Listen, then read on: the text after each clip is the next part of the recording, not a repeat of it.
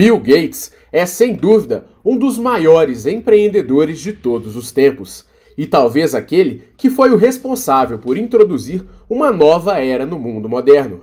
Por conta disso, ele é o protagonista do novo episódio de nossa série Gigantes.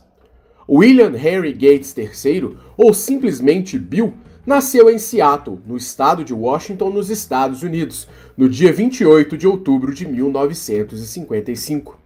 Seu pai, William Gates, era um advogado bem-sucedido e sua mãe, Mary Maxwell Gates, era professora. Seu avô materno foi dono de uma instituição financeira no começo do século XX. Desde cedo, Bill teve uma vida abastada, que possibilitou com que ele e suas irmãs estudassem nas melhores escolas de sua cidade. Ainda jovem, Bill mostrou algumas características que o diferenciavam dos demais alunos. Em sua primeira escola, ele mostrava um comportamento disperso e, em alguns momentos, parecia não ter interesse pelo estudo. Isto mudou somente quando ele foi mudado de escola, se tornando um verdadeiro nerd, ao entrar em uma escola voltada para a capacitação científica. Nesta nova escola, Bill teve acesso à ferramenta que mudaria sua vida: o computador. Encantado pela máquina, que até então tinha poucos recursos, Bill passou a frequentar o colégio fora do período das aulas e logo aprendeu programação com auxílio de monitores, professores e outros estudantes. Durante o aprendizado de computação, Gates conheceu seu melhor amigo, Paul Allen. Em poucos anos, ainda adolescente, ele começou a trabalhar com programas de jogos eletrônicos, os fliperamas. Com 17 anos de idade, desenvolveu junto com Paul Allen um software para leitura de fitas magnéticas. Em parceria com o agora sócio Allen, Bill criou a Tref ou Data, baseada em tecnologia da informação, mas não demonstrou credibilidade aos clientes por conta da idade dos integrantes. Bill era bastante introspectivo e parecia ser muito mais novo do que realmente era. Além disso, ele tinha dificuldades de relacionamento, principalmente com mulheres. Normalmente, ele gostava de falar sobre assuntos técnicos e perguntava se as possíveis namoradas tinham boas notas na escola, o que o tornava pouco atraente para as mulheres em geral. Em 1973, ele ingressou na conceituada Universidade de Harvard, mas em 1975 ele abandonou os cursos de matemática e de direito. Sua família tinha grande desejo que ele se tornasse advogado, mas Bill tinha outros interesses. Além de não ter a vocação para ser advogado, principalmente por sua timidez, Bill constantemente era multado por excesso de velocidade ao dirigir, algo não muito apropriado para quem defende a lei. No mesmo ano em que abandonou Harvard, Bill se juntou novamente com Paul Allen e desenvolveu o sistema de interpretação de linguagem BASIC para o computador chamado Altair 8800. O computador era considerado o mais popular de sua época, e era comum que os jovens criassem diversas alterações do produto e divulgá-las em feiras e congressos sobre eletrônicos. Várias grandes corporações acompanhavam esses eventos. Seu sistema teve razoável retorno, e com o dinheiro das vendas, Bill e Paul fundaram a Microsoft, empresa de softwares para computadores particulares, os chamados PCs. Em 1977, veio a grande sacada, o evento que mudaria a história dos computadores para sempre. A empresa líder no mercado de grandes computadores, a IBM, resolveu entrar no mercado de microcomputadores pessoais e buscava alguma empresa que pudesse fornecer um sistema que entregasse aquilo que hoje conhecemos como sistema operacional para seus futuros microcomputadores. Bill Gates conseguiu uma reunião com os executivos da empresa e apresentou um plano de negócios que envolvia a venda de licenças de sistemas para a empresa, oferecendo um serviço até então revolucionário. O sistema que seria entregue teria uma série de comandos e especificidades que qualquer cliente gostaria, e faria a IBM estar à frente de seus concorrentes. Após encantar os executivos da IBM com sua apresentação, Bill deu uma cartada que faria com que ele pudesse se tornar mundialmente famoso e rico anos depois. Ao invés de vender o seu sistema para a IBM, ele impôs a venda apenas da licença do software. Cada computador da IBM viria de fábrica instalado com o sistema da Microsoft, fazendo com que a gigante dos computadores tivesse que pagar uma taxa de licença unitária por computador com 86 DOS instalado. Sem saber de nenhum produto semelhante no mercado, a IBM fechou o negócio com o jovem empresário e a Microsoft conseguiu fechar um contrato inicialmente que seria capaz de lhe prover mais de 8 milhões de dólares na época. O problema é que Bill Gates e Paul Allen ainda não tinham o sistema e haviam fechado um negócio antes mesmo de ter o dinheiro para desenvolver o sistema. Entretanto, eles tinham acesso a uma importante informação. Por frequentarem o mundo de eventos e congressos sobre computação, eles sabiam que havia um programador na cidade de Albuquerque, no Novo México, que tinha um sistema capaz de entregar aquilo que a IBM tanto queria. Esse programador até então não conseguia demonstrar ao mundo a importância de seu trabalho e apenas estava limitado a nichos específicos de programadores. Em determinado momento, Bill Gates e Paul Allen ofereceram 50 mil dólares para adquirirem o sistema e o produto criado por aquele programador. Sem resistência, em alguns meses a Microsoft já espalhava seu sistema pelo mundo através de cada novo computador pessoal lançado pela IBM. Sem contrato de exclusividade com a IBM, a Microsoft passou a licenciar seu sistema DOS para várias outras fabricantes de computadores. Em determinado momento, até a Apple firmou contratos de parceria com a Microsoft. O contrato fez com que florescesse uma amizade entre dois gigantes, Bill Gates e Steve Jobs. Juntos, os dois gênios do computador pessoal criaram produtos em parceria e chegaram a trabalhar juntos em projetos dentro da própria Apple. Porém, a relação dos dois começou a ruir após uma divergência entre Gates e Jobs. Ao mesmo tempo em que trabalhava com Jobs, Bill Gates também desenvolveu seu primeiro sistema operacional, o Windows. A Apple trabalhava para criar seu projeto mais polêmico e disruptivo, o Lisa. O Lisa era um computador que reunia o estado da arte da criação de computadores. E Steve Jobs investiu em diversas inovações para o produto. As inovações, além de seu tempo, custaram boa parte do caixa da Apple, e foi um dos motivos que resultou na demissão de Jobs de sua própria companhia. Auxiliando a produção do Lisa, que apresentava interface gráfica, um avanço enorme em sua época, Bill Gates teve acesso a diversas linhas de produção da Apple. Dentro da companhia, ele pôde observar e propor ideias para produtos da maçã, mas boa parte delas não foi aceita. Simultaneamente, a Microsoft criava também seu próprio sistema operacional com interface gráfica, o Windows, que reunia atributos bastante superiores aos produtos da Apple. Ao chegar ao mercado, o Windows impactou a maneira como se utilizava o computador pessoal e representou um choque para Steve Jobs. Além de apresentar recursos semelhantes aos do Lisa, o Windows ia mais além e conseguia simplificar alguns dos elementos que eram controversos no Lisa. Uma das inovações do Windows era a integração com sistemas de ícones, a mobilidade de objetos de tela e principalmente o uso do mouse. Steve Jobs é considerado o pai do mouse e da interface gráfica.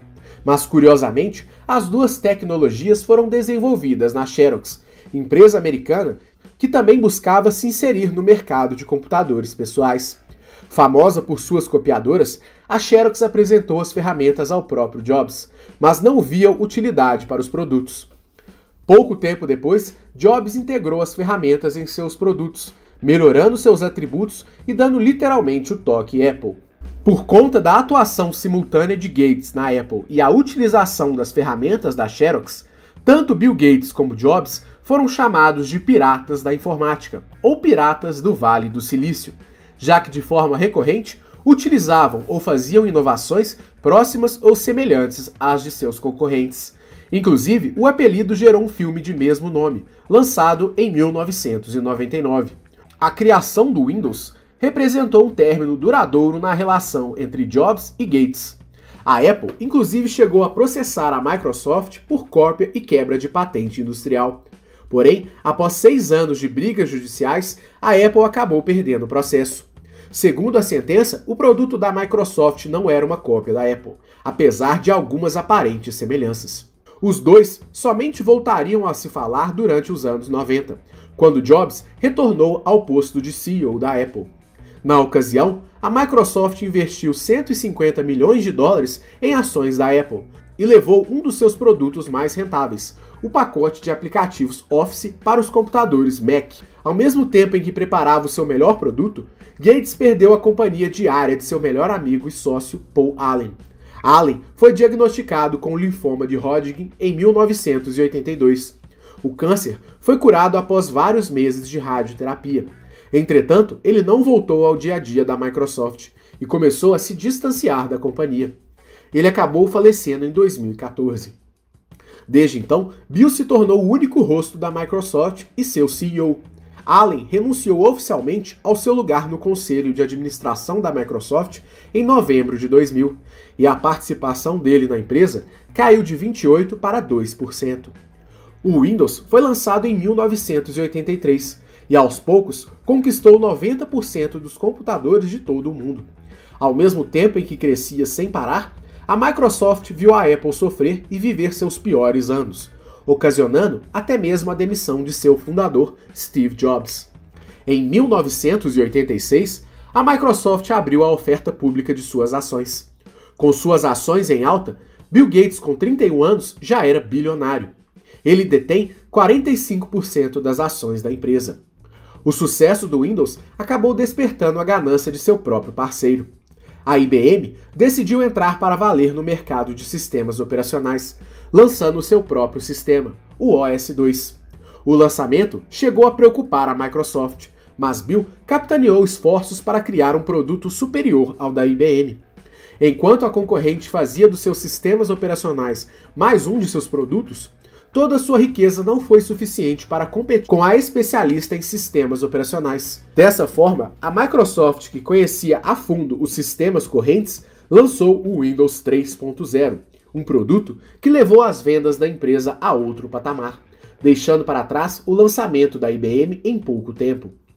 Em 1993, uma investigação alegou que a Microsoft estava obrigando as fabricantes de computadores a pagarem por licenças de seu sistema operacional por cada computador fabricado, mesmo por aquelas unidades que não contavam com o sistema da empresa.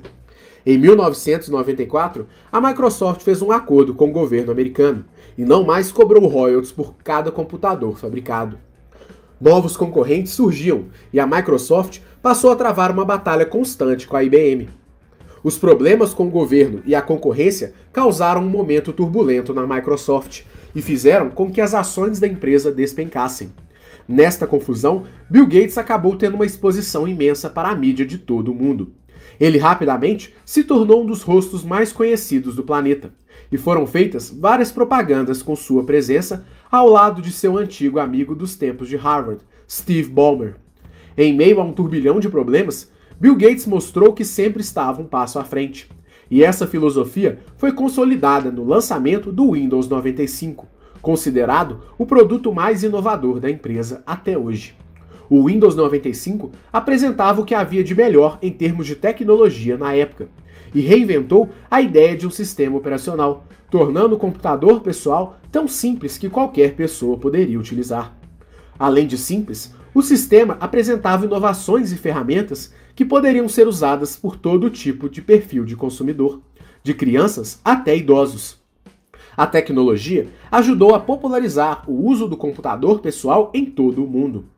Com o lançamento, Bill assumiu o posto de homem mais rico do mundo, posição que ele reinou absoluto entre 95 e 2017, segundo o ranking anual da revista Forbes. No final de seu reinado, Bill chegou a ser eventualmente ultrapassado por Carlos Slim e Amancio Ortega, porém só deixou o posto anual em 2018, quando o criador da Amazon, Jeff Bezos, assumiu a liderança. Bezos, em alguns meses, se tornaria o primeiro homem a bater 100 bilhões de dólares em patrimônio, número que Gates também atingiu tempos depois. Atualmente, apenas Bezos, Gates e Bernard Arnault ostentam fortunas acima de 12 dígitos. Na lista mais recente da revista Forbes, Gates figurou na terceira posição, atrás de Bernard Arnault. Entretanto, vale lembrar que Gates já doou parte de sua fortuna ao longo dos anos. Bill Gates era um chefe considerado muitas vezes distante por seus funcionários. Na maioria das vezes, ele não retornava as ligações e contatos de seus próprios funcionários, e era até mesmo difícil de ser encontrado por seus colaboradores. Bill era um workaholic, Além de trabalhar intensamente, não era estranho o ver dormindo no chão dos escritórios da própria empresa. Seu trato com os colaboradores nem sempre era considerado dos mais amistosos. Ele usava uma estratégia de sempre desafiar seus funcionários. Ele dizia que toda ideia que ouvia era a pior que já havia ouvido em sua vida. A frase era estrategicamente posicionada para ver até onde os seus funcionários estavam convictos sobre a qualidade de suas próprias ideias. Apesar de distante, Bill esteve ciente de que a inovação deveria ser frequente e um novo concorrente parecia ameaçar parte de seu sucesso. Enquanto o Windows reinava absoluto, uma nova modalidade estava surgindo nos computadores: a internet. Começando a se popularizar nos anos 90, a internet despontava como grande meio em que as pessoas poderiam se conectar e elevar o computador pessoal a um novo nível. Entretanto, para acessar a internet, os computadores deveriam prover, além da possibilidade de conexão com a rede, através de equipamentos como o modem, também ter um software capaz de dar acesso aos recém-surgidos sites, de maneira fácil, rápida e organizada. Surgindo assim os navegadores, no começo, uma empresa chamada Netscape reinou absoluta no mercado de navegadores. E tempos depois, a Microsoft, que estava atrasada, teve que criar o Internet Explorer, produto que levaria a empresa ao novo patamar, dominando também um mercado nascente. Todos os computadores que vinham com o sistema Windows já tinham o Internet Explorer instalados em seus HDs. A Netscape não conseguiu manter a competição com a Microsoft e encerrou suas operações em 2002.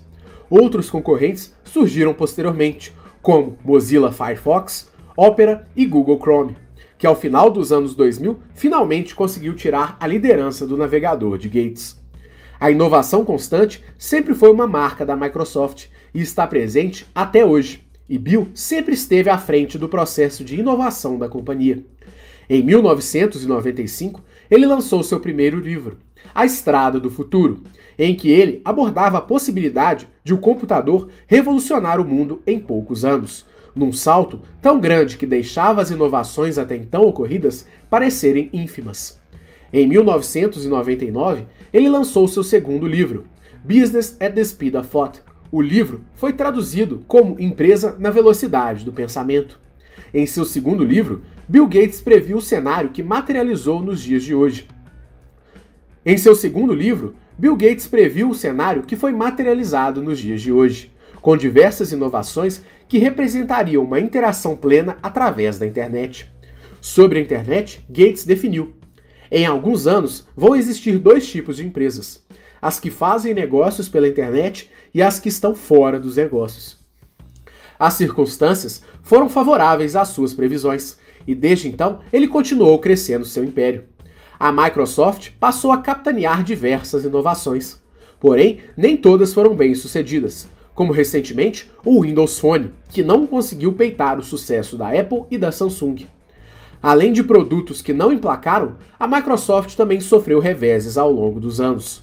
Em 1998, um processo por suposta atuação monopolista foi movido pelo governo americano contra a Microsoft, alegando que a empresa havia se tornado um monopólio ao fechar contratos com quase todas as fabricantes de computadores mundiais para distribuírem os sistemas Windows, limitando a concorrência ao praticar preços extremamente baixos. Por controlar quase todo o mercado, a Microsoft poderia continuar oferecendo seu sistema operacional por um preço menor, contando principalmente com um aumento constante na venda de computadores pessoais. Na época, a internet viveu seu grande boom e as empresas e residências estavam comprando mais de um único computador, tornando o produto cada vez mais popular. Nesse cenário, ainda que praticasse preços mais baixos, a Microsoft poderia não dar espaço aos possíveis concorrentes, ao simplesmente praticar um preço mais baixo. A estratégia fez com que os críticos enxergassem Gates como um predador do mercado. Um ano antes do início do processo, Gates já havia deixado o cargo de CEO da companhia, que foi assumido por seu amigo Steve Ballmer. Durante o julgamento, várias acusações foram feitas a respeito da postura de Gates durante o julgamento. E ele teve recepções mistas por parte da crítica. Muitas pessoas acreditam que ele apenas tentava, à sua maneira, defender sua empresa, já outras pessoas o viram como alguém extremamente arrogante e que desrespeitava o juízo a que estava submetido. A empresa acabou sendo condenada e a Microsoft teve de se readequar a uma nova realidade, Por conta da intervenção do governo, a empresa teve que manter seus preços em um patamar mais alto. O processo começou a ser movido durante a gestão do presidente democrata Bill Clinton, mas só foi resolvido quatro anos depois, durante a gestão do republicano George Bush. Em virtude do processo, a Microsoft gastou milhões com advogados e custas processuais, mas acabou firmando um acordo com o governo americano, que reunia uma série de ajustes de conduta. O fim do processo marcava também a retirada total de Bill Gates do dia a dia da Microsoft, que ocorreu de forma gradual.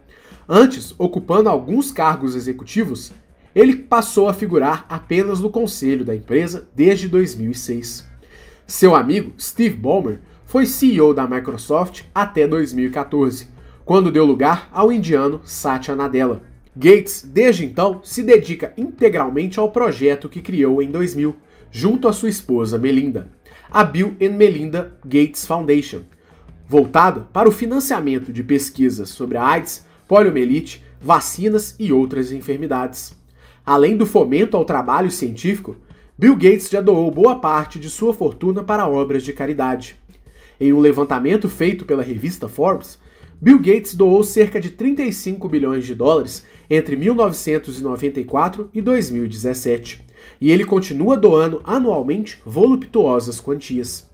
Em 2009, ele assinou junto com seu amigo Warren Buffett uma promessa de doação de pelo menos metade de sua fortuna para obras de caridade. Por conta de suas recorrentes doações, Bill perdeu o cargo de mais rico do mundo algumas vezes em momentos específicos. E para muitos, suas doações justificam o fato de ele não ser mais o homem mais rico do mundo. De fato, a diferença entre sua fortuna e a do segundo colocado, Bernard Arnault, seria superada caso as doações fossem contabilizadas.